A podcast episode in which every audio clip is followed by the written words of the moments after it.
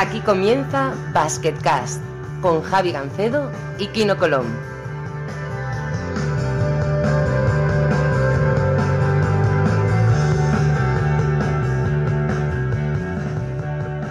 Hola a todos y bienvenidos a una nueva edición de Basketcast. Eh, Soy Javi Gancedo, como siempre, y como siempre, conmigo está Kino Colón. Kino, ¿qué tal? ¿Qué tal? ¿Cómo estamos? ¿Todo bien? Victoria esta semana, ¿eh? Muy bien, ¿eh? Sí, un poco más sufrida de lo que, de lo que esperábamos, pero al final, bueno, una victoria siempre es, siempre es buena, siempre es positiva. Era un poco una semana un poco rara, jugábamos sin, sin entrenador porque lo han sancionado un par de partidos.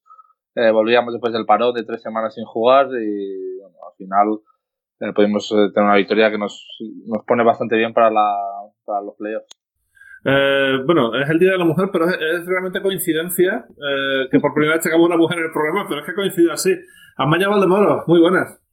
Buenas tardes. Hay, que decirlo que, es coincidencia de verdad, que lo teníamos ya palabrado y con esto de ver las horas, eh, no, este día no, que tengo mil actos de la mujer. Está coincidido, así que vamos a quedar fenomenal con todo el mundo. Ya, pero, pero bueno, o sea, nosotros aquí en Basketcast, es verdad que no hemos metido ninguna mujer hasta ahora, pero también es porque porque los contactos que tenemos son casi todos hombres, o sea, no tenemos ningún problema, Ah, pero... Javi, que, que sé que Kino y tú sois súper eh, seguidores del baloncesto femenino, así que no hay que dar explicaciones. Bien, bien, sea, me- ha, ha- ha- ha coincidido, ha coincidido. El que le gusta el básquet, le gusta el básquet masculino y femenino. Punto pelota. Correcto, correcto. Son cosas que pasan. Bueno, lo primero que tengo que preguntar aquí no es qué ha pasado con el entrenador para que le metan dos partidos, pero qué, qué ha hecho ese hombre. Pues no, no lo sé porque ya venía un poco apercibido de que en un partido se empezó a decir algo pues ahí en los pasillos y tal y pues debía haber un directivo de la federación o algo y ya le metieron alguna multa económica, ya no me acuerdo cuál, eh, pero era no, estaba mal tampoco. Y entonces fuimos a la Copa de la, la Copa del Rey de España, que es aquí la Copa Turca, y bueno, los pulsaron al tercer cuarto, los expulsaron del partido y se ve que se quedó por ahí mirando pues en la grada medio escondido y una cámara lo ha pillado y como tenía como no podía ver el partido pues se lo han sancionado dos partidos. Bueno, mira, Maya, esta gente en Turquía no se andan con, con tonterías. ¿eh? Tengo, tengo yo también alguna anecdotilla eh, ahí, que es que son muy guerreros, tío, lo llevan en la sangre. Esto ahí no, no hay tutías. Yo estuve en Tarsus, no sé si. ¿Habrás ido a, a, Uf. a- a No me suena, ni me suena. No me cerca suena de- esto. cerca, ¿no, hay, ¿No hay equipo de chicos en Adana? ¿Mersin? No, no. ¿No? Pues No bueno, tenemos suerte este año. Mersin tenía un equipo en los años, en los años 90, 2000, pero desapareció. Ahora prácticamente todos los equipos están en Estambul, o bueno, algunos hay en Ankara, y algunos hay en Bandirma y tal, pero, pero casi todos están en Estambul. Pero sí el es verdad, viaje sin duda es el de Gaziantep. que es un viaje cuando llegas allí, ves, tienes Siria al lado y se ve que hace dos o tres años veían hasta casi bombas por ahí y que se ve que, bueno, tengo un par de compañeros que jugaron allí y que las pasaron realmente mal ahí este año. Madre mía, qué miedo. No, que es verdad, Maya, que cuando tú jugaste contra Fenerbahce y Galatasaray, cuando empezaban a destacar el baloncesto femenino, que es cuando los fans de fútbol venían y, y aquello era un espectáculo, ¿no? No, no, hubo, en un año que estuve yo hubo problemas porque en la liga turca no no permiten, no sé, creo que en chicos pasa lo mismo, pero no permiten coincidir a las dos aficiones, pero si coinciden en, en FIBA, en la Euroliga, pues sí que pueden ir. Entonces, en uno de los partidos, eh, que además tenían equipazos los dos equipos, que estaban optando al, campeonato, en la Final Four, bengalas, sillas, bueno, se montó una tremenda. La verdad es que te das cuenta que el que es seguidor en Turquía del equipo es que son muy, muy, muy seguidores, pero es que te ibas a jugar a otros, a otros clubs y pasa exactamente lo mismo, ¿no? Sí, el, fa- el fanatismo de aquí de Turquía es algo espectacular, o sea, no se puede comparar, bueno, un poco quizá con Grecia cuando he ido a jugar allí y con Serbia, pero pues es algo espectacular y al final es muy bonito para un jugador jugar en este tipo de ambientes siempre que, bueno, que a ti no te toque nada, ni monedas, ni cosas de estas, ni sillas, ni nada. Bueno, eh, Kino, tú tuviste un partido que llegaste 0-4 a, a Fenerbahce contra Fenerbahce, totalmente ahí en plan corderito, Langford hizo un partidazo, y ahí sí supongo que viste lo que es el ambiente bestia, ¿no? Porque ibais ganando por poco, creo que Fenerbahce incluso remontó, y ahí sí que supongo que te, te viste una atmósfera, en una atmósfera chunga, ¿no? Sí, la verdad que sí, al final acabamos ganando. Lanford yo creo que metió como 5 puntos en el último minuto y bueno, llevamos una, la primera victoria en Euroliga en ese año. Y para mí, yo creo que es el, el pabellón más bonito y más de estilo NBA un poco que tenemos aquí en Europa. Y aparte que está pues casi siempre lleno con pues, la afición de aquí del Fenerbahce, que es increíble. Y bueno, quizá con el, con el pabellón de Panathinaikos los que más me impresionó jugar ese, ese año. Eh, de hecho, ahora vuelves, ¿no? Esta semana jugué contra Fenerbahce en Liga Turca. Eh, bueno, a ver qué, qué ambientes encontrar. Lo bueno que tiene es que prácticamente te puedes ir andando al pabellón, ¿no?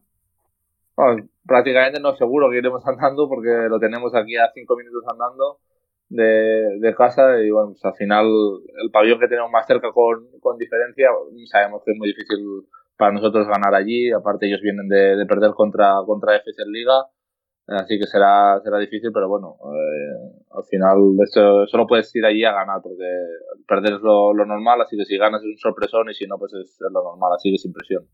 Bueno, Maya, no sé, esta semana te toca hacer el, el Madrid, jugar contra Fenerbahce en casa, no sé si... Sí, hago el Madrid y el viernes es el Madrid. Y es que hago tantos partidos que y mañana hago otro que no me acuerdo cuál es las nueve y media. Ah, mañana creo que Gran Canaria. Gran Canaria, sí. Sí, sí, no, ahí, ahí, todas las semanas con muchos partidos y disfrutando y aprendiendo de, de, de toda esta gente. Yo le quería preguntar a Maya un poco qué tal la experiencia de estar ahí en, no sé, Movistar con todos los partidos, eh, porque hay algunos partidos que sé, eh, por ejemplo, el Madrid-Fener, eh, te gusta verlo, te gusta comentarlo, pero hay a veces claro. que te toca, te toca, yo qué sé, no quiero decir dos equipos porque luego estos, los aficionados me pondrán a caldo, pero bueno, dos, dos equipos que Sí, flojitos partido o que- aburrido, que los hay, sí. Sí, dos Bueno, y- pues la, la, la verdad, Kino, que cuando me llaman para, para hacer la prueba en, en Movistar, no tuve mucha suerte porque justo me acababa de retirar y pensaba que era muchísimo más fácil de lo que es, ¿no? Porque eh, tú quieras o no, yo estaba en activo, eh, yo controlo mucho de baloncesto femenino, pero de realmente de, de baloncesto masculino yo me metí a comentar la Euroliga, luego se incorporó la, la ACB, pues controlas eh, X equipos, ¿no? Los típicos, los más conocidos, los demás no, ¿no? Entonces pues tienes que intentar, tienes que estudiar, tienes que estar atenta de todas las, eh, las noticias y luego sobre todo es estar en directo, ¿no? Eh, se mete la pata cada dos por tres, como una pasado a mí hace poco, la, la, pata o el puño, ¿no? Como queráis decir, y es complicado porque intenta ser, sobre todo, a, a mí lo que la, la, historia es intentar ser imparcial, ¿no? Eh, la gente no entiende que cuando eres deportista profesional no existen los foros, lo, ser forofo de algo, porque es que a mí me ha tocado, en el baloncesto femenino estaban los dos mejores equipos que hay, ¿no? Que es como si fuese el Madrid y el Barcelona, que era el Ros Casares y, y Salamanca. Entonces, yo cuando me siento a comentar un partido, yo lo que quiero es divertirme y que gane el mejor, y me da igual que gane uno y que gane otro, pero cuando haces cualquier comentario, eh, siempre tienes críticas de un equipo o de otro, porque ellos miran eh, lo que dices, o sea, por ejemplo, si dices, no, es que es imposible, está mal llevar a la línea de tiros libres a Pangos, por ejemplo, o a Carlos. Sí, sí, pues, sí.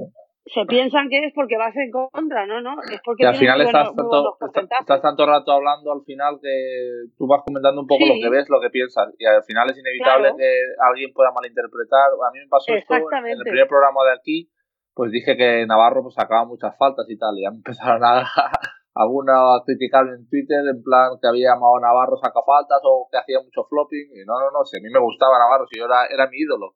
Pero claro, claro igual, al final que mío, igual que el puedes mío. malinterpretar cualquier cosa. Al final. Sí, entonces, pues bueno, al final te, yo tengo muchísima suerte porque, por ejemplo, en estar el primer año que hice con Anthony, con, estoy todos los días hablo con David Carnicero, con Ajero, que aunque no haga, me ayudó muchísimo eh, Nicola, nos podéis hacer una idea lo que me ayudó y la verdad que ahora pues ya, ya estoy ya, ya estoy más habituada, pero el hecho de, de estar en directo, luego la Copa del Rey que estamos siete horas, los programas en directo, que, que, es normal equivocarte, es que no puedes equivocarte, pues eh, parece más sencillo de lo que es, ¿no? Tienes que, que prepararte y, y, sobre todo ahora ya estoy mucho más tranquila porque ya tengo pues eh, un conocimiento más amplio de los jugadores, ¿no? Que es que además eh, el mercado os movéis un montón y hay muchísimos jugadores, entonces pues hay que intentar estar al día. Eh, bueno, eso yo creo que el hecho de que te acusen de ser un equipo no hay problema siempre que te acusen de varios. Eh, por ejemplo, pongo el ejemplo de Fran Fermoso.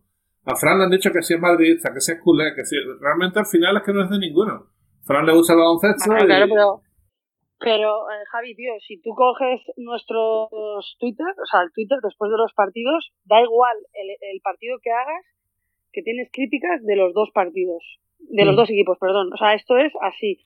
Que un día le dije a David, David, tío, tenemos que mandar eh, mm, tweets que nos mandan y decirle a, a Ricardo Castella, el de la Resistencia, como hacen ellos, que ponen, hacen canciones, no sé si oís la Resistencia. Sí, sí, sí, sí, sí, sí. Digo, digo, tenemos que hacerlo, digo, porque es que, eh, es que son, que son muy heavy los, los tweets que tenemos, ¿no? Yo me parto con, con Fran porque el tío, yo no contesto, yo paso, es que tengo la conciencia súper tranquila, pero Fran, que el tío ahí tiene, hay un don, es- siempre contesta y contesta de muy buenas maneras y callando al personal. Digo, oye, un día te voy a pagar para que me contestes a mí, a, a mis seguidores, a mis haters. El tipo tiene, tiene mano izquierda, no sé, a mí, pero bueno, hablando de- del tema de, de retransmitir partidos, a veces es muy difícil. A mí me pasa lo mismo, yo tengo que hacer crónicas, eh, mi trabajo, digamos, principal de noche en Euroliga es hacer la crónica del partido, eh, seleccionar las jugadas que van como lo que llaman Seven Days Magic Moments que salen en Twitter, que todas estas salen, eh, tenemos a un, a un especialista en cada partido, y luego hacer todo el postpartido, ¿no? Eh, pero claro, eh, hay muchos partidos que se rompen al descanso. Y la segunda parte, pues, lo tienes que, digamos tienes que hacer la crónica con, con la misma intensidad que la primera.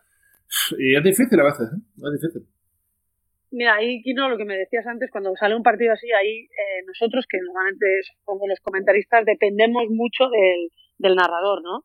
De la facilidad que tenga para, sacar temas y luego ya tú de, cómo conectes, ¿no? Con, el narrador, que hay que unas personas que tienen más afinidad y con otras menos afinidad y entonces ahí eh, se nota. Yo, la suerte que tengo, que hablo por los codos y me da igual, soy súper natural, entonces cuando ha pasado algo de esto, pues pues nada, a tirar de, carrete, de hablar de anécdotas, de historias, siempre respetando el partido que hay. Pero sí que es verdad que es complicado, ¿eh? porque hay partidos que son, con perdón, auténticos tostones. De la misma manera que yo cuando jugaba hacía partidos de mierda, ¿sabes? Es que es imposible jugar todos los días bien. Es imposible, completamente.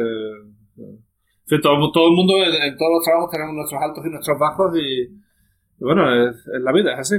Eh, Amaya, te quería preguntar por la transición de, de dejar de jugar. Esto debe ser un momento muy chungo para cualquier deportista profesional que has estado, ha sido tu vida desde que eras prácticamente adolescente, o sin prácticamente, y has estado jugando durante 20 o 20 tantos años al baloncesto y de repente decides parar. Eh, supongo que el vacío debe ser importante y, y a veces difícil de llevar, ¿no?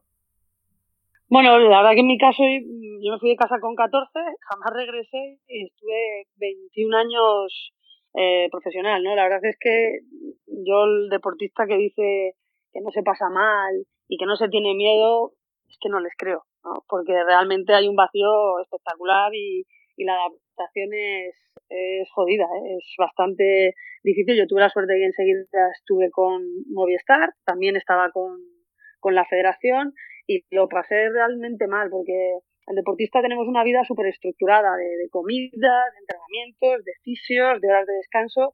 Entonces esto se acaba, estás totalmente desubicado y no tienes, no tienes horario, ¿no? Yo, eh, por ejemplo, en la tele a mí me dicen, eh, el primer año sobre todo me decían los planis pues dos semanas o una semana y en la federación me decían, oye, mañana, porque era la promoción del Mundial de Chicos, mañana te tienes que ir ahí y lo pasé muy, muy mal. En mi caso le añades que físicamente estaba hecha una mierda y que no podía hacer deporte y que las veces que intentaba hacer deporte me seguía lesionando y, y como acabé tan, tan, tan, tan, tan mal de las lesiones que, que estaba más en el fisio que, entrenando, pues eh, para mí el deporte se acabó de sopetón. Tenía, me daban taquicardias porque claro, de estar entrenando un montón a no hacer absolutamente nada, el, el, corazón lo nota, ¿no? Y de repente me daban taquicardias, eh, tuve que ir al médico y me dijeron que, que a veces en el deportista pasa, ¿no? Lo pasé muy mal. Voy a decir una anécdota, que es que es una chorrada como un piano, pero es que es así. Eh, yo empecé a un poquito ya con el paso del tiempo y, y, a, y a, encontrarme un poquito a mí, a mí misma porque estaba muy desubicada eh, cuando me dieron a mi perro. es una chorrada, pero al final el hecho de tener un perro me hacía eh, sacarle por la mañana, al mediodía y por la noche. Y eso sí o sí tenía que hacerlo porque dependía de mí el perro, ¿no? Y entonces eso me dio unas rutinas que yo dejé de hacerlo, porque aparte de las rutinas que teníamos, luego ya eh, comí todo lo que no había podido comer en, los últimos años, ¿no? Eh, se pasa mal y luego lo, mucho que lo echas de menos, ¿no? Yo lo pasaba muy mal viendo baloncesto femenino, porque, porque es que me ponía a llorar. Es, es realmente duro, ¿no? A lo mejor hay, hay gente que, pues que, que lo llevan mejor, pero yo, vamos, yo es que hubiese jugado hasta los 50, porque lo llevo dentro y, y es así, ¿no? Eh, hablo ahora y me pongo triste porque me da rabia, voy a jugar una pachanga y estoy echando una mierda y me pongo triste.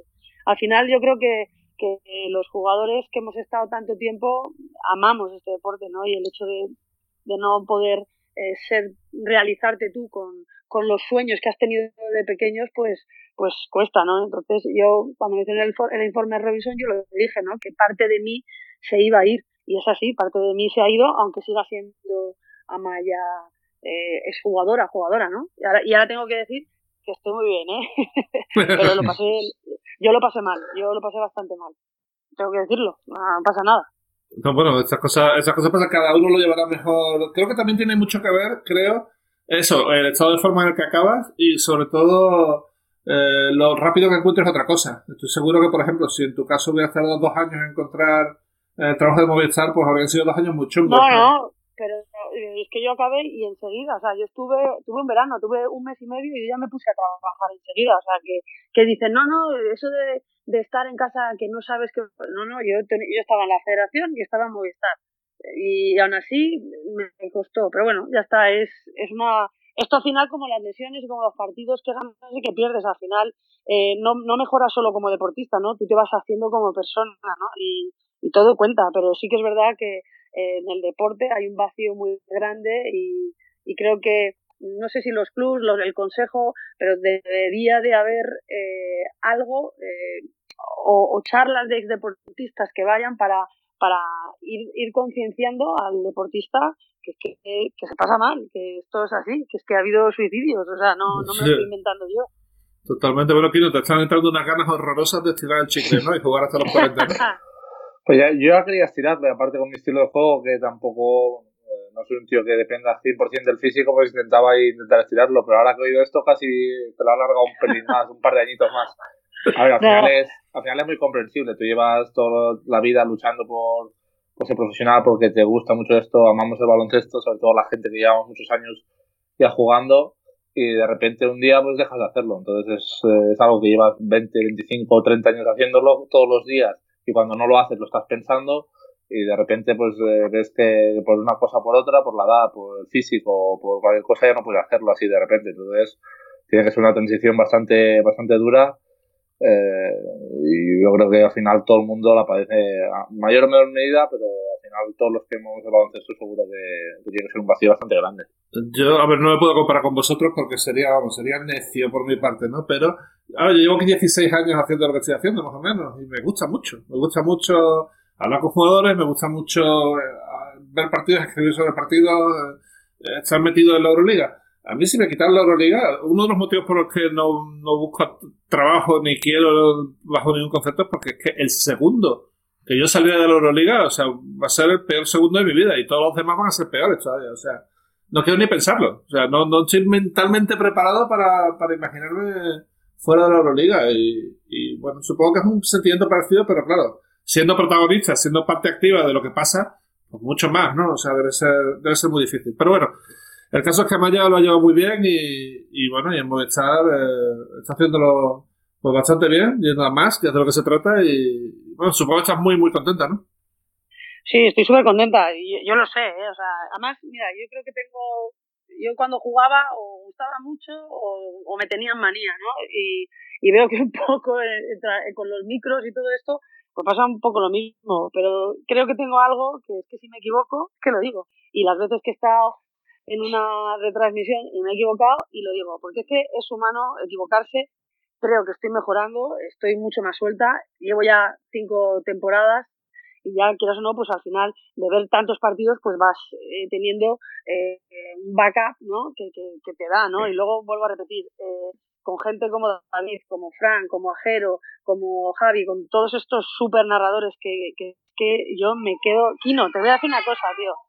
Eh, esta gente sabe tanto baloncesto que es que no te puedes hacer una idea. O sea, somos unos petardos al lado de ellos, porque tenéis, o sea, que tenéis una memoria que digo, pero ¿cómo leches o sea, sabéis tanto, hecho Y entonces te das cuenta que nosotros somos unos privilegiados porque amamos este deporte, pero hay otra gente que lo ama de una manera incondicional y sois vosotros, los periodistas, que chapó por vosotros y gracias a todos, porque es que yo solo puedo decir buenas palabras a ti al principio, que me acuerdo que me ayudaste también, eh, que me habéis ayudado pues a intentar ser mejor, ¿no? Y para mí el secreto de la vida es eh, decir, me he equivocado y, y mejorar y mejorar. Y yo, por lo menos, lo estoy intentando. Yo te voy a contar una anécdota que es que eh, yo la, la, primera vez que vi a Maya, bueno, fue aquella, aquella que fui a Eurofighters, ¿no? El programa de, de Movistar.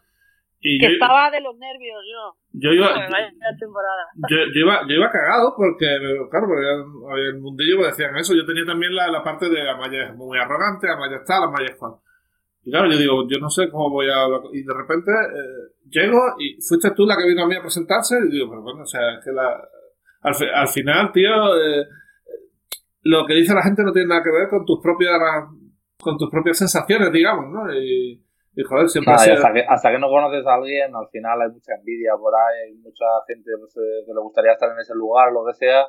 Y aquí lo más fácil de todo el mundo es, criticar. Eh, yo estaba, por ejemplo, ahora eh, con Madrid perdió pues, el fútbol, que llevaba cuatro, cuatro de los últimos cinco Champions y las últimas tres seguidas. Un poco, la gente pues solo hacía que criticar a todos los jugadores del Madrid. son los mismos que han ganado hace el año pasado, que decíais que eran los mejores de la historia pero al final un poco lo que tenemos en España, que cuando te vas fuera ves que los otros no lo hacen tanto, que somos los mejores del mundo criticando a las demás y pues sacando las cosas malas. Entonces al final tú al final creo que tienes que, guiarte por tus propias experiencias y hasta que no conozcas a alguien bien, eh, pues eh, no, no juzgar a la gente porque hay gente pues eh, muy mala por ahí. Pero mira, en eso, en eso sí que doy la razón aquí, ¿no? Porque yo, por ejemplo, sí que es verdad que la liga femenina cuando yo estaba no tenía tanta repercusión como puede tener ahora. Pero a mí en España, eh, durante los años que jugué, a mí no me dieron ningún premio y me voy a Rusia el primer año que estaban las mejores europeas, las mejores americanas, las mejores eh, de todo y me dan mejor jugadora de, la liga. Eh, sí que es verdad que en España, te lo juro, ¿eh? y también me di cuenta en Estados Unidos que siempre ponen por delante al americano antes que, que a ti, ¿no? Dan es así, quieren vender el producto nacional. Sí que tendemos a, a criticar un poco eh, pues eh, los fallos, ¿no? Y sí que, es verdad que no hay que criticar, hay que decirlo, pero que hay que mirar atrás, ¿no? El recorrido, ¿no? ¿Cuántas veces se le ha retirado Nadal? Infinidad de veces, ¿no? Y, y ahí creo que los que hemos estado afuera mm, tenemos otra perspectiva y, sí que se ve muchísimo más claro. Ahí estoy, o sea, no tiene sentido que aquí no esté jugando fuera, por el amor de Dios. a, mí, a mí ahora que lo has dicho me pasó un poco igual. Llevaba en España por ejemplo, yo creo que, mi último año en Bilbao, pues yo creo que ya jugué a un, a un nivel más aceptable, más bueno, pero por ejemplo ese año sale, quedo valorado como mejor base eh, de la evaluación y luego cuando hay las votaciones no salgo ni entre los, no, creo, no sé si eran ocho, pues no salía ni entre los ocho. Entonces me voy a Rusia y el primer año ya me dan el, el MVP de dos o tres meses, más el mejor sexto hombre, que luchaba más ni menos contra Teodosic y contra Koponen cuando Koponen pues, hacía unos números increíbles allí. Y al final acabé ganando ese porque tenía mejores, bastante mejores números que Teodosic. Y digo, es que esto en España, es decir, no, no, ya te digo, imposible, no, que no está ni en la lista. Entonces, bueno, es un poco cómo valoran a la gente de, de casa, sí. Y, luego, eh, no, eh, aquí otra cosa que también pasa es, eh, tú tienes un, un, cartel de esta tal, es cual, y es que da igual lo que hagas, que es que lo vas a arrastrar toda tu carrera.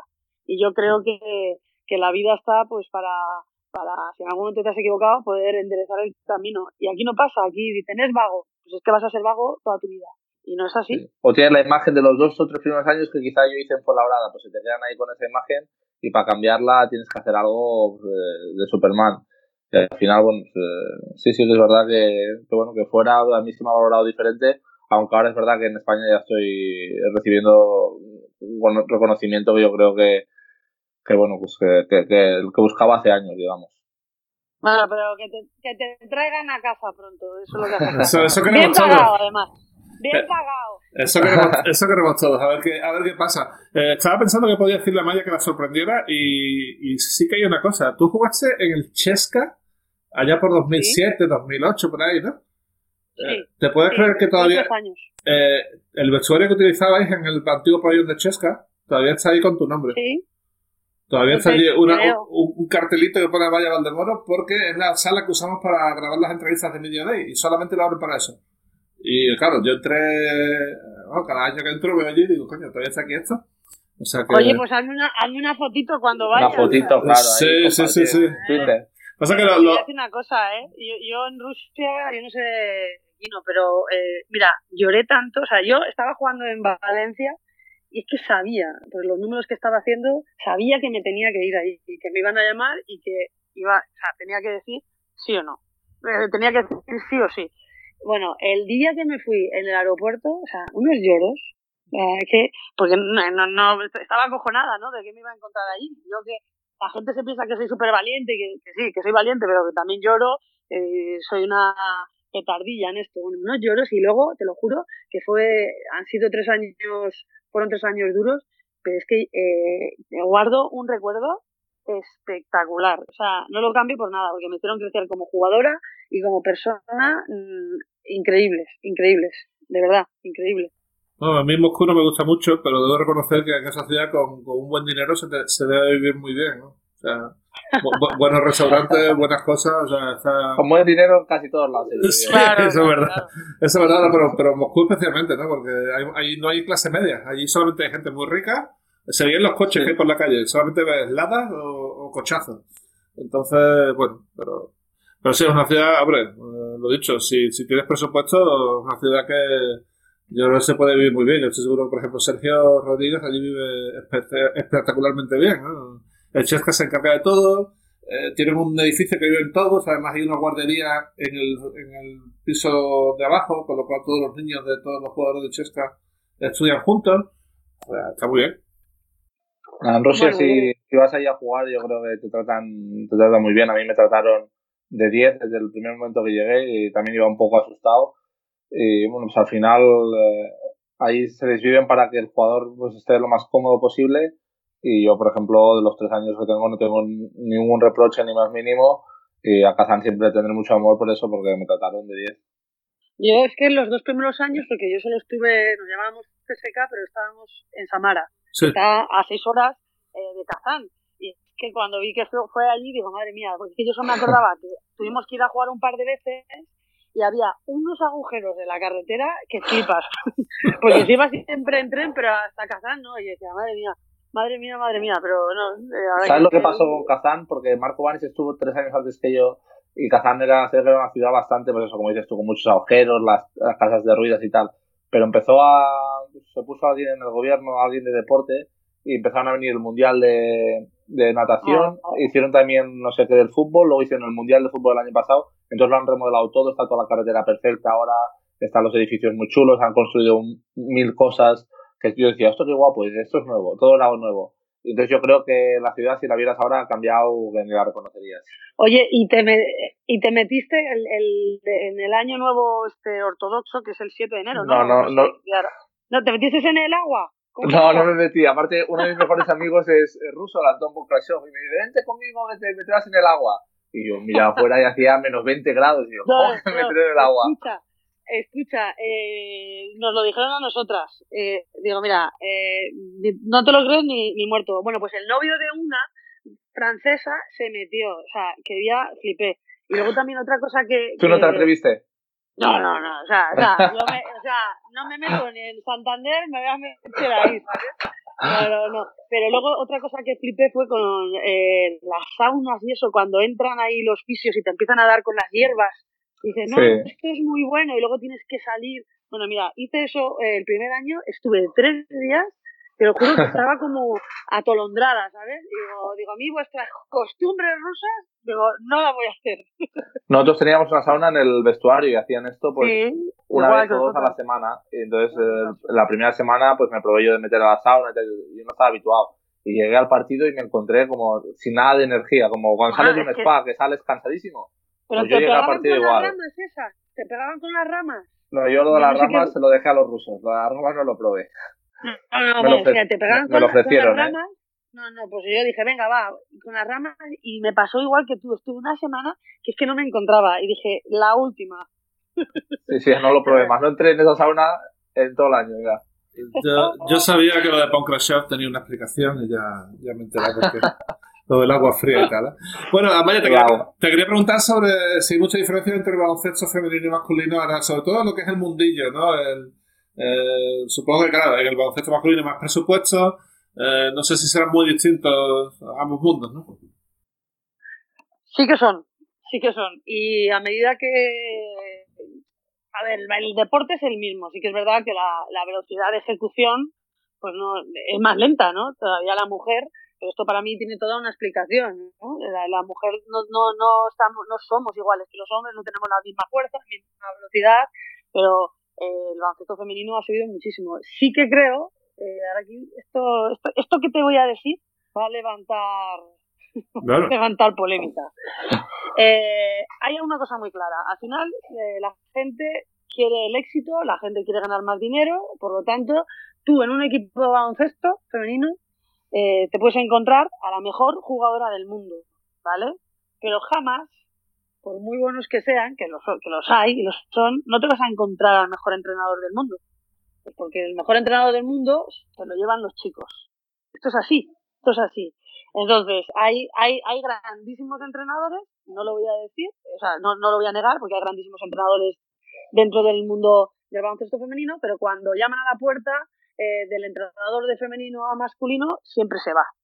esto es así. Entonces sí que es verdad que eh, de la misma manera que cuando yo estaba jugando aquí me fui a la NBA femenina y llegué y me dieron un libro de jugadas, que teníamos eh, 100 jugadas, que yo decía, pues en España tengo 7 con dos o tres variantes, ¿no? Sí que creo que todavía el, el baloncesto femenino, pues el quien sabe de baloncesto lo puede ver en campeonatos, pues a nivel táctico eh, todavía eh, digo eh, respetando eh, el nivel, pero sí que creo que a nivel táctico eh, la mujer puede evolucionar un montón. De, de esto, para eso te lo lanzo, deberías hablar con Ana Montañana, que ahora está viendo que lo he hablado con ella que si quieres te paso el teléfono y hacéis un podcast porque es una tía que sabe un huevo de... de Campo Labrada ¿no? Sí, Campo Labrada está, está, aprendiendo...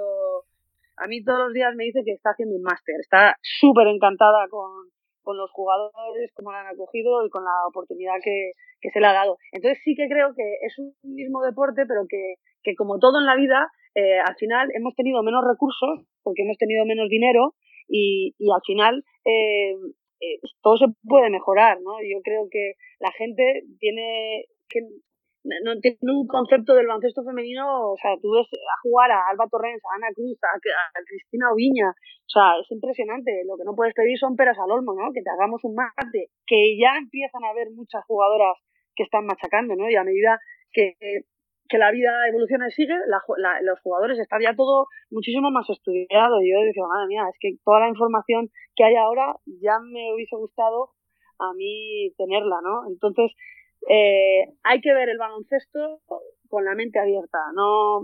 ¿Sabes? Y luego, sobre todo, pues eso, eh, más dinero hay, mejor nivel vas a encontrar, eso está claro. Me apunto lo de, lo de Ana Montañera porque además eh, nos conocemos bastante bien. Eh, coincidimos varias veces cuando ella estaba trabajando en Valencia Basket y me pasó una cosa muy graciosa, que un día eh, la Final Four de Berlín en 2010 y, 2015, 2016, 2016.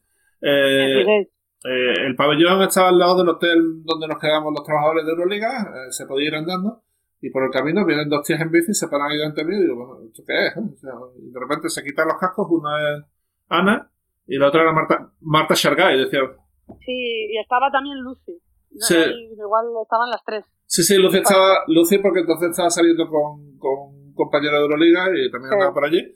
Entonces, eh, bueno, se puede decir, Dani Soto, y, que es uno de los abogados de la, de la Euroliga. Y bueno, y, pero me sorprendió mucho, ¿no? De repente se van dos tías en bici y resultan ser dos súper internacionales españolas que digo yo, bueno, estamos como cuando, cuando- Sí, y luego, y, como cuando te conocí a ti. Eh, nada, o sea, eh, es soy, soy, soy, luego- soy yo el que tiene que parar a vosotros, no al revés, coño. Eso no, no- No, hombre, no, hombre. Luego Ana también hizo, creo que el año pasado, no, el año pasado no, y en, Turquía, en Estambul hizo el máster de la Euroliga, también ha hecho el máster de la Liga. Cierto. Y- así que, no, pues eso, eh, el baloncesto hay muchas diferencias. Para mí la diferencia que hay, eh, la más grande, es el nivel físico. Ya, ya está, pero hay muchas cosas que se pueden mejorar. y sobre todo lo que se puede mejorar, toma, voy a meter otra puña, ahí es eh, eh, facilitar a la mujer eh, para que sea entrenadora, como pasa en Estados Unidos, que sí que hay un montón de entrenadoras. Bien visto, y creo que tienes mucha razón.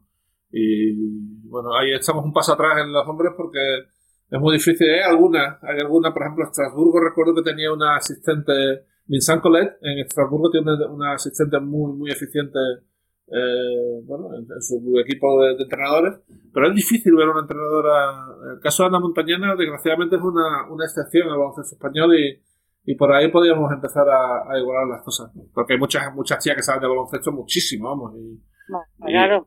¿Sabes, lo que pasa? Que creo que también para un hombre joven, un entrenador joven, también es difícil, porque al final, eh, si te das cuenta, eh, a los clubs les da miedo eh, probar gente nueva, ¿no? Hmm. Y entonces eso también, eso también influye. Pero bueno, en categorías inferiores, en formación y en selecciones, no debería influir y deberían dar oportunidades a las mujeres.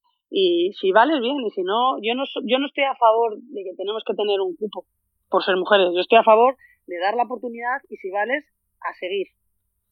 Totalmente de acuerdo. Eh, Kino, estarás de acuerdo, ¿no? Que es un mundo demasiado, no, no, voy a decir machista, pero sí que es un mundo dominado totalmente por los hombres, ¿no? El baloncesto masculino. Y bueno, quizá habría que abrirse un poco más, ¿no?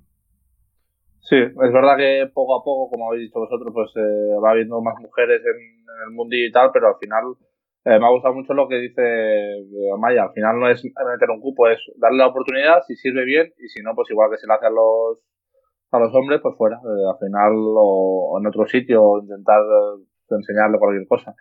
Al final, yo creo que, que las mujeres han demostrado ya que pueden aportar muchísimo en este mundo y que ya no hay que mirar el baloncesto según si es masculino o femenino, sino según lo que sepan. Entonces, yo creo que poco a poco se, se irá aumentando y esperemos que, lleguemos de aquí unos años y pues, eh, podamos ver muchas más mujeres en, los banquillos.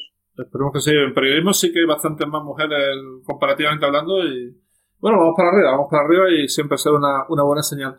Hablamos un poquito de actualidad. Eh, empezamos, si queréis, por, por la Eurocup porque fue ayer. Eh, ayer ayer fue, fue horroroso lo que me pasó a mí. Ya supongo que creo que lo he dicho, ¿no? Que he en Valencia, el partido entre Valencia y Ritas Vilnius y Chris Kramer se lesiona al lado mío, pero al lado mío es a, 20 centímetros mío. Es una de las cosas más horribles que he visto en mi vida. El tío se puso a gritar como un loco, claro, con la rodilla partida. Y, de verdad que mal lo pasé. ¿eh? Eh, todo me salió mal en, Valencia. Eh, además, tenía que entrevistar a Roque Stichevich después del partido y Roque Stichevich tuvo doping, pero tuvo doping hasta la una de la mañana, con lo cual he tenido que hablar con él. o sea, todo lo que podía salir mal salió y y bueno, eh, buena victoria de Valencia, eso sí, eh, que además eh, parece que de alguna manera, aunque Unicaja esté octavo, ya está en el ambiente un poquito flotando el tema de la posible final Valencia-Unicaja, ¿no? ¿Creéis que puede va a ser un va a ser un clásico, ¿no? La, la, sí, la final de Valencia, porque madre mía. Este paso sí. Yo, yo, creo que Unicaja ayer dio un paso de, de gigante, porque bueno, vi, vi, el partido, hay que ver ese partido. La primera parte, el Alba Berlín les da un baño, un recital de, de, intensidad, de acierto, de jugar a baloncesto y dieron un, recital de básquet, vamos, iban yo creo que, no me acuerdo exactamente, pero llevan como unos 19 arriba y la segunda parte que parecía que el partido estaba acabado, sale un Unicaja muy agresivo, empiezan con un parcial muy grande y en 7-8 minutos ya estaban ahí 5-6 abajo y al final, pues para que no lo haya visto, yo creo que Roberts tira un triple, lo falla y le sorda hace un palmeo mate que les da una victoria que, bueno, yo creo que, es clave porque el primer partido siempre es muy importante. Ahora tienen que ir a Málaga y les toca al lado del, el lado del cuadro bastante más facilillo que el otro. Así que ahora yo creo que tienen muchas opciones de, estar en la final. Vivía todo ese equipo que no, Unix muy bien, ¿eh? Unix súper sólido. McCollum y Henry dieron una exhibición pero brutal. De hecho, McCollum metió 15 de 15 tiros libres, que es la mayor cantidad de tiros libres que se han metido en un partido de playoff y también, obviamente, también de tiros sin fallo, ¿no? Eh, y luego mira también que el récord de la liga son 19-19 que lo tiene eh, Roger Grimaud en la primera temporada de Eurocup. O sea, 19-19 eh, es difícil. Mira que los dos son buenos tiradores de tiros libres, pero 19-19 es una, una pasada. Sí, bueno, al final en estos tipos de partidos, cuando hay tanta presión y tanta igualdad, asegurar ahí los tiros libres te da, te da mucho. Yo, yo creo que debo estar por ahí porque yo recuerdo algún partido de playoff también que pude tirar 14 o 15 porque, eh, porque tiraba bastantes también. Pero algunos creo que fallé. Normalmente uno o dos se me suelen, suelen salir. Pero bueno, ya te digo que McCollum es un jugador eh, que saca faltas a un nivel muy alto, debe ser uno de los máximos, eh, los, que, los que más tiros libres tira de toda la competición. Y ayer los árbitros pues, eh, no permitían muchos contactos, un equipo como Loco, que es muy agresivo y con mucho físico, pues bueno, lo sufrió y bueno, les barrieron. Y ahora a ver qué tal el partido de vuelta, pero pinta una semifinal Valencia-Unix, que es para mí la, la final anticipada. Uh, Amaya, ¿recuerdas algún récord tuyo de tiros libres? Pues a ti también te hacían faltas a Mansalva. Pues es que, es que esto es muy curioso. Es que yo ahora me estoy dando cuenta de los récords, pero es que eso lo tengo que preguntar a mi padre, que es como una, como una eh, enciclopedia andante de lo que he hecho. No, sí que he tirado muchos tiros libres, pero no, no me acuerdo, no me acuerdo. Pero sí que ha habido partidos de, de tirar más de 10 y así. Pero vamos, que le preguntaré a mi padre, que, es que me digo, pero bueno, a mí me pasa igual, el mío lo tiene todo, que hay alguna foto. ¿Te acuerdas de esta entrada? hombre, de esta justo, no, quizá no me acuerdo. Y dice, sí, esta, pues o la metiste o te taponaron o la fallaste, tal. Es increíble. es que es increíble, tío. Sí, sí, sí, sí, Por cierto, quiero, voy, a, voy a ver a tus padres este fin de semana, voy a Andorra. Es curioso, juegan el viernes contra Asbel, pero yo voy para allá el sábado, ¿sabes? O sea, porque no sé, como tengo un par de días libres, pues voy, me voy y voy a ver el partido. el viernes, hombre, que te, que te cuidarán bien seguro, ya se lo diré y te no, llevarán a algún buen sitio. No, ya, ya lo he dicho, ya he hablado con Gaby, Gaby ha hablado con Guille y supongo que algo haremos, no sé, pero, pero voy a ver el partido de Fuenlabrada, que está allí Marco Popovich, que ya sabes que es buen amigo mío. Y creo que mucho me temo que va a ser la última vez que lo voy a jugar porque no sé si va a seguir, ¿eh? porque no lo veo yo muy animado. Pero tampoco estaba animado el año pasado y al final siguió. O sea que es lo, que estábamos hablando antes de la retirada. A veces no es tan fácil y si se, te presenta la, la, posibilidad de volver a jugar un año más con buen nivel, pues tienes que seguir, ¿no? Bueno, yo opino que hay que aguantar hasta que el cuerpo te, te diga, a ver, no en mi caso, que yo estaba, era, yo estaba coja y manca, pero, pero me rehabilité, que tengo ahí a José, que le doy las gracias por todo, pero yo estaba sufriendo un montón, o sea, yo me tenía que haber retirado antes, pero soy muy cabezota. Pero yo creo que si estás a buen nivel, o sea, Popovic sí que está teniendo lesiones, pero que luego juega, no se le ve mal. Yo creo que, que hay que aguantar. Yo a Laia Palau le digo, tía, aguanta, aguanta, aguanta. Si es que se vive como un rey, que no se vive mejor que jugando a esto.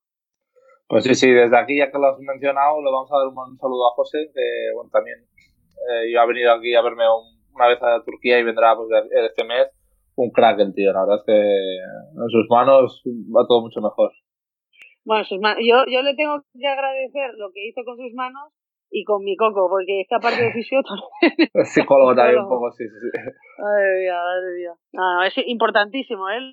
Los fisios. Otra cosa que creo que los clubs lo hacen mal, porque tendrían que gastarse eh, la pasta con los fisios. Eh, de la misma manera que se la gastan con los con los las, el, el, contrato de un jugador. Al final es estos son los que tienen sanos a los jugadores. No Mira, nosotros en, en, Kazán, no sé si a ti te pasaba un poco igual en, en Rusia, nosotros bueno. tuvimos un poco de, de, guerra con eso, que claro, acostumbrados en España, quizá tienes dos fisios, un médico, el doctor está ahí todos los días en todos los entrenos, y llegué a Kazán y bueno, teníamos un masajista, pero que no, no sabía claro. muy bien ni cómo vendar, no era fisio, luego el doctor venía solo el día de los partidos y estábamos un poco extrañados y le dijimos un poco al club, pues, eh, pues los jugadores un poco más veteranos, que invirtieran un poco en eso, que, que, eso hace que el jugador esté mejor, que el jugador juegue mejor y que al final el equipo acabe ganando más, más dinero. Y les costó de entender, pero al final el último año ya empezaron a traer alguna máquina nueva, hicieron una sala de rehabilitación, trajeron un fisio bueno, un doctor, así que bueno, yo creo que es algo fundamental. Aquí no, eh, ¿crees que, yo este, este José no lo conozco de nada, pero crees que querría hacer un basket cast? Porque eh, el otro día, ayer, eh, me vino un seguidor de basket en Valencia y dice, tenéis que meter un preparador físico porque es muy importante, y lo pensé, digo, mira, no es mala idea. Y ahora que mencionáis que este tío parece la, la élite de hecho, pues podríamos meterlo, ¿no? Ahora le preguntaré, José, pero seguro José, que... José, eh, Kino, métele caña que yo le voy a poner un mensaje a mi José ha estado en la senior de tías y está en la senior de tíos ahora, o sea, que el tío controla. Un crack, podéis un crack, preguntarle, eh, mil cosas. Eh, de, de, los dos baloncestos, que son el mismo baloncesto, pero de chicas y de chicos. Claro, tío, tenéis que hacerlo. ¿Pero trabajas en algún club o...? No, ahora, está con la Federación Española y ya tiene, ha abierto una, una clínica en, en Málaga y tiene otra en Madrid. Él estaba en, él, él estaba en Rivas y cuando fui yo a jugar a Rivas, eh, eh, bueno, yo me lo encontré a José en una, una noche, yo estirando en una columna mi gemelo. Esa fue. Así fue. O sea, porque tenía su novia conocía a una amiga mía, no sé qué, no sé cuántos, y entonces me empezó, y yo estaba hasta las narices de que todo el mundo me dijera, tu gemelo, yo te lo cuido, yo te lo cuido, y entonces me empezó a preguntar, y yo, la, bueno, yo, yo soy muy zapaticón, pero si me tocan algo que no me apetece hablar, y yo, sí, sí, sí, y yo estirando en la columna en la discoteca. y luego cuando me coincidí más veces y ya coincidimos en, en Rivas, dije, este tío, este tío es un crack, digo, este tío hay que, hay que llevarlo a la tele. Y entonces eh, empecé a hablar con el, se fue una de las de las seniors de chicas y dije, hay que traer a este tío como sea, porque es que es la leche. Y le hicieron una entrevista a los servicios médicos de la FED, empezó con las con las chicas. Tengo que decir que el cabroncete tiene más currículum en la selección que yo. y, y nada, ya nos lo han robado los tíos. Es que te lo digo, es que al final lo bueno se van a los tíos. bueno. Se habrá que llevar todas las ventanas y bueno, esperemos que, este verano también pueda estar allí con, con la absoluta total ya para el, para el mundial porque es un crack, la verdad, que tiene manos de oro. Y lo que dice también Amaya, hace un poco de, de psicólogo que también para los jugadores siempre va muy bien. Bueno, hablamos un poquito de Euroliga. Eh, yo creo que el partido estrella esta semana, estaréis de acuerdo conmigo, es el FS Barça, que se juega el viernes a las seis y media. Eh, están los dos equipos empatados en la cuarta plaza y el que gane va a tener muchos números de, tener factor cancha en el playoff. Eh, pocos pensaban que el Barça podía llegar a, tener esto, este nivel de top 4, pero, ahí lo tiene en la mano, ¿no? Bueno, yo creo que el Barça, la verdad es que esta temporada ya está quitando Mm, todas las dudas, ¿no? Esos bajones que tenía, ¿no? Que de repente hacía partidos buenos con partidos malos. Yo creo que Pesic ya ha encontrado la tecla.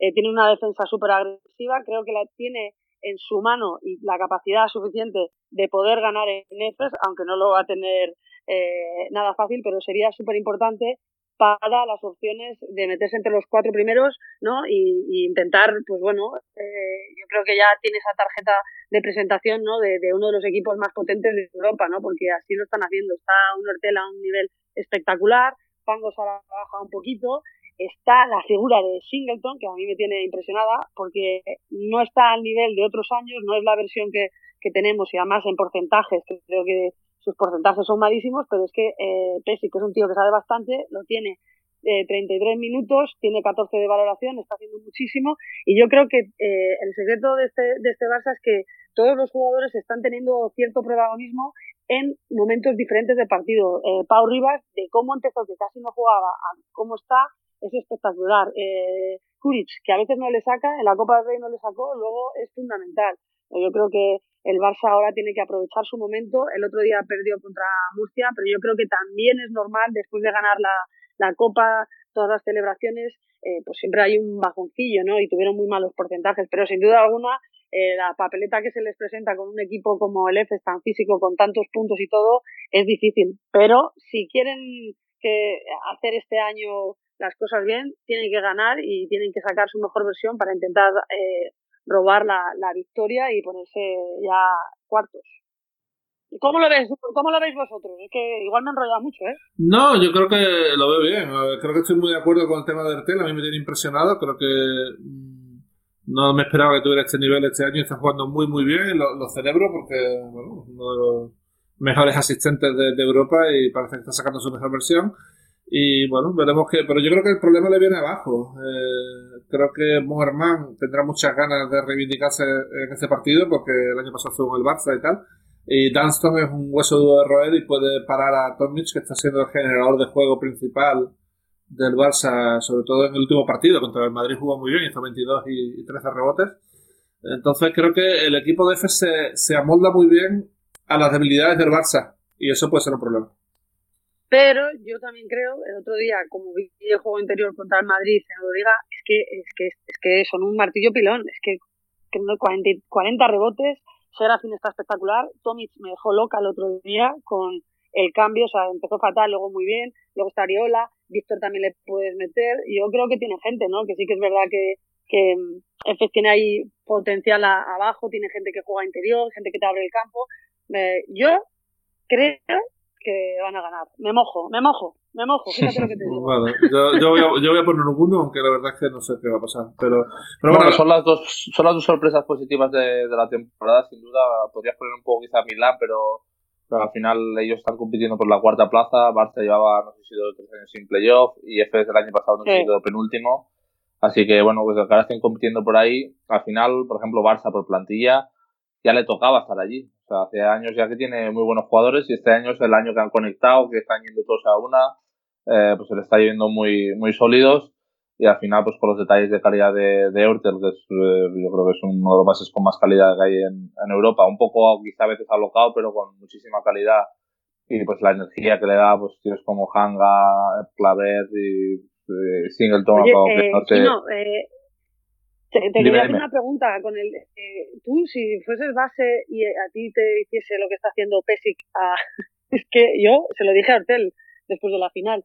O sea los cambios que hace Pesic que para mí yo es que flipo está jugando bien le cambia luego saca Pango es que no está tan bien y luego al final cómo se puede gestionar eso porque y tú cuando ves los partidos qué piensas bueno, al final, cuando estás en un club tan grande así, yo creo que tienes que que meterte en la cabeza de que no vas a poder jugar cada día 30 o 35 por muy bien que estés jugando, que al final el otro base pues da cosas diferentes a las tuyas, y por ejemplo Eurtel yo creo que es, tiene más calidad, más puntos que, que Pangos, pero Pangos quizá calma un poco más el juego. Y esto pues eh, Pesic, que como has dicho tú sabe más que nosotros, pues lo sabe combinar bien porque aparte le está dando muy buen resultado. Es verdad que a veces me sorprende a mí que yo que sé, que Eurtel meta 8 puntos seguidos y de una asistencia y de repente lo cambie pero al final, eh, cuando estás en un club grande o en un equipo con tanta calidad, tienes que, saber que bueno, vas a tener tus minutos, pero que, no van a hacer 30 minutos y tienes que aprovechar tus, tu tiempo en, la pista y dar el máximo y bueno, al final es por el bien del equipo. Eh, tenemos un Madrid Fenerbahce que creo que va a dar mucho juego, ya veremos eh, cómo se resuelve. No es tan importante porque yo creo que los dos equipos van a acabar con el factor cancha en playoff, pero creo que es un partido muy importante para el Madrid a la hora de reivindicarse como equipo. Tenemos un Chesca Milán que también tiene muy buena pinta y sobre todo un Basconia Kimki eh, muy importante para el equipo vasconista que sigue ahí luchando por el sueño de entrar en playoff. Y ojo que yo creo que si entran en playoff nadie va a querer jugar con Basconia porque la motivación de ir a Final Four es muy grande allí en, el Bues Arena.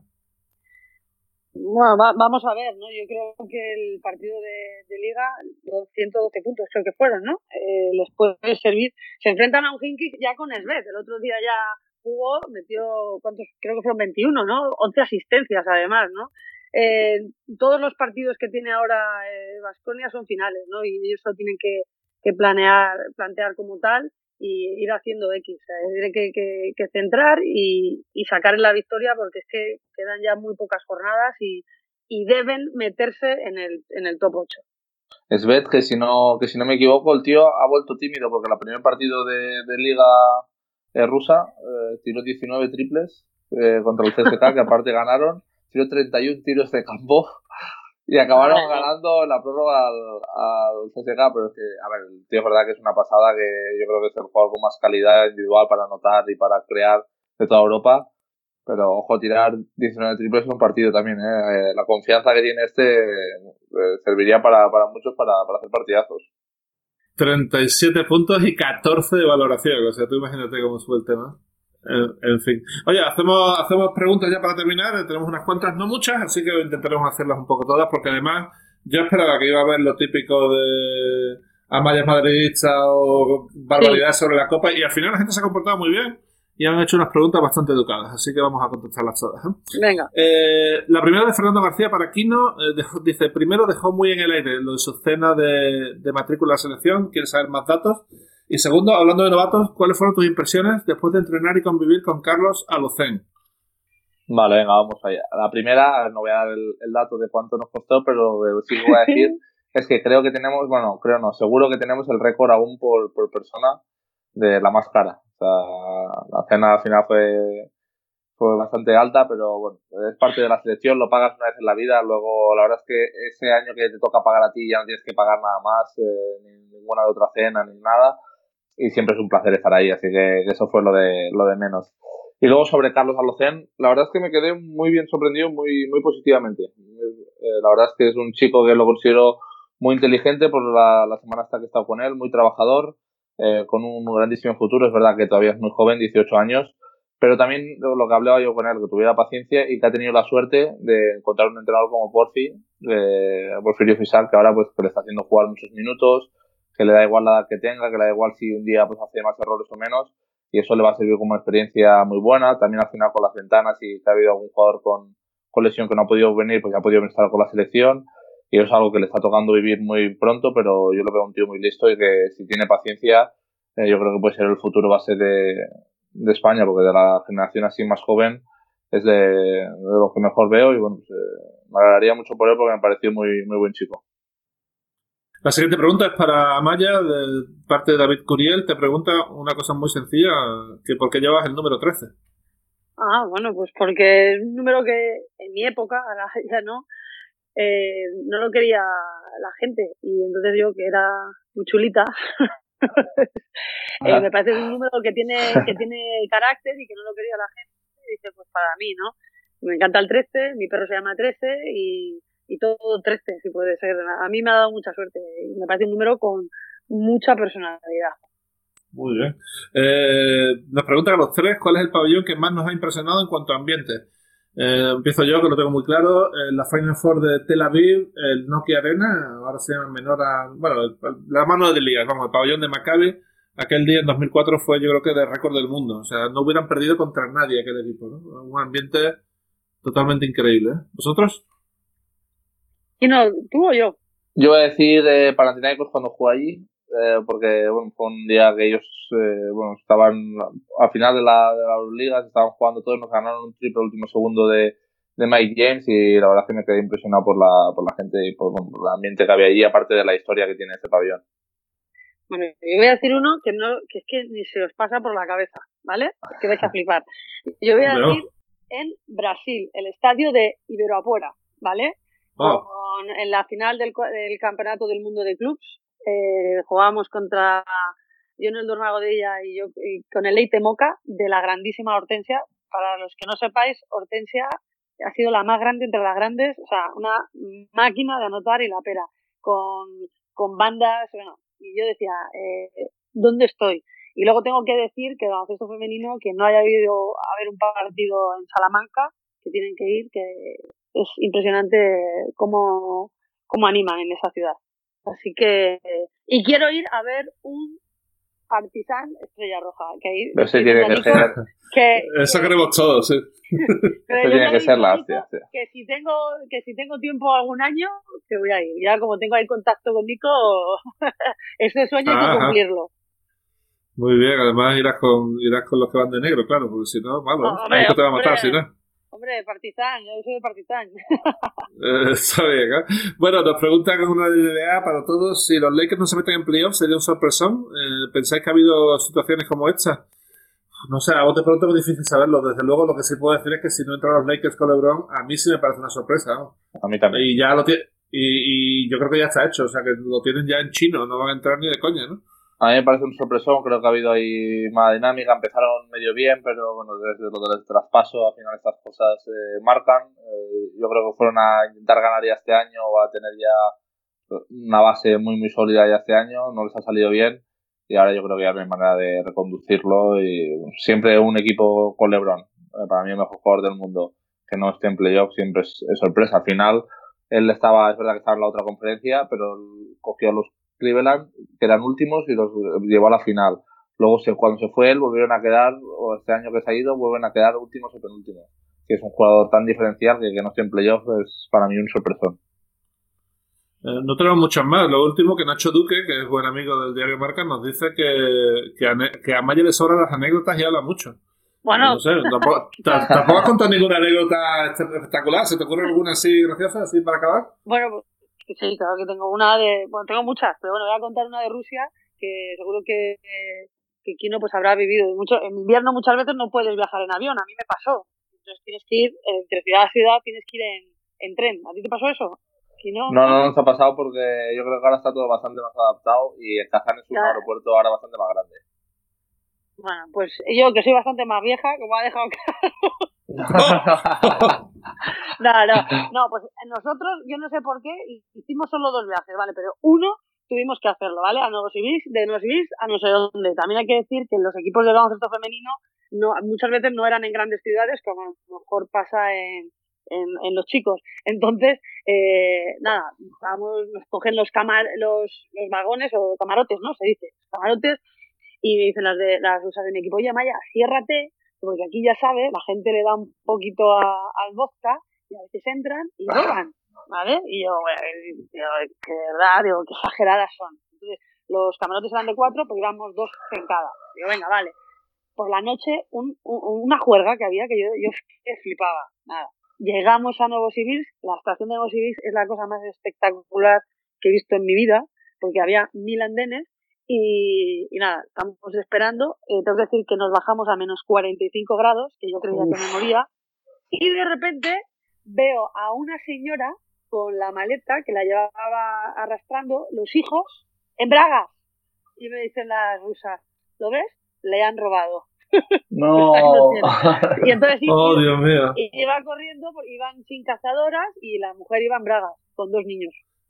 Y con 45 grados bajo cero, ¿eh? Con 45 bajo cero. Sí. 45. Ah, eh, el, primer año que fui fue la ola de frío más grande en 30 años. Uy, yo, yo llegué a menos 31, o sea que hay bastante diferencia aún con el menos 45. Menos 45, sí, sí, sí. Y cuando llegamos al hotel, es que, otra, como dice Nacho que hablo mucho, pues te lo digo. Nos vamos a cenar a. ¿Tú fuiste alguna vez al Tinko? Esa, que son una cadena como de restaurantes rusos. Cinco. No. Ya no sé si hay. Bueno, pues típico que, pues, para comer. Llegamos al hotel, el Tinko estaba a 300 metros y dicen las rusas, vamos a cogernos un taxi. Y entonces, la belga, las americanas y yo, a ver, 300 metros. Bueno, bueno, bueno, bueno, bueno. Los 300 metros eh, más horrorosos de mi vida. Eh, eh, pestañas congeladas, no podía hablar, mm, un, infierno. Ahora hay que hacer caso a los rusos en Rusia siempre. Eso es verdad, me parece que no, pero ah, yo estaba a menos 30 y era salir 20 segundos a la calle, te congelaba todo por dentro, no podías casi respirar, los, los dedos, aun con guantes, no los podías doblar. Era una sensación espectacular. sí que, que de mi equipo yo al principio no se lavaban la cabeza y es que no lo entiendo que no se laven la cabeza. Y luego decía, claro, es verdad, que sales y se congela el pelo, entonces cuando lo mueves se rompe y se te corta. Eso a los chicos no les pasa. Eso a mí ahora no me pasa, ¿ves? a mí tampoco. en fin, vamos a dejarlo aquí porque si no ya empezamos con los chistes de calvos típicos de este programa y ya, ya ha salido bastante. Amaya, muchísimas gracias por pasarte por Basketcast. Eh, ha sido un honor y un placer, así que vuelvo cuando quieras, aquí estaremos. Vale, tenéis dos citas pendientes, Ana Montañana y José Fernández. Venga, al final nos, Kino nos hace la agenda, esto es fantástico. ¿eh? La habrá que invitarla más, que no vaya tomando calendario. Esperemos que sí, aquí a ver, bueno, Kino, muchas gracias. Eh, mucha suerte contra Fenerbahce. A ver si el partido del viernes es duro y, les podéis meter mano. Sí, la necesitaremos, la necesitaremos. Bueno, gracias, eh, Amaya, por, por estar por, por aquí. Nada, a vosotros, sois unos cracks. Y me encanta la iniciativa. Muy bien, así que enhorabuena. Gracias, gracias. Y, gracias a todos por escucharnos. Eh, a los casi 1.300 seguidores que tenemos en Twitter, lo cual está bastante, bastante bien. Y nos veremos la semana que viene, una vez más aquí en Basel Caso. Hasta aquí Basket Cash con Javi Gancedo y Kino Colombo.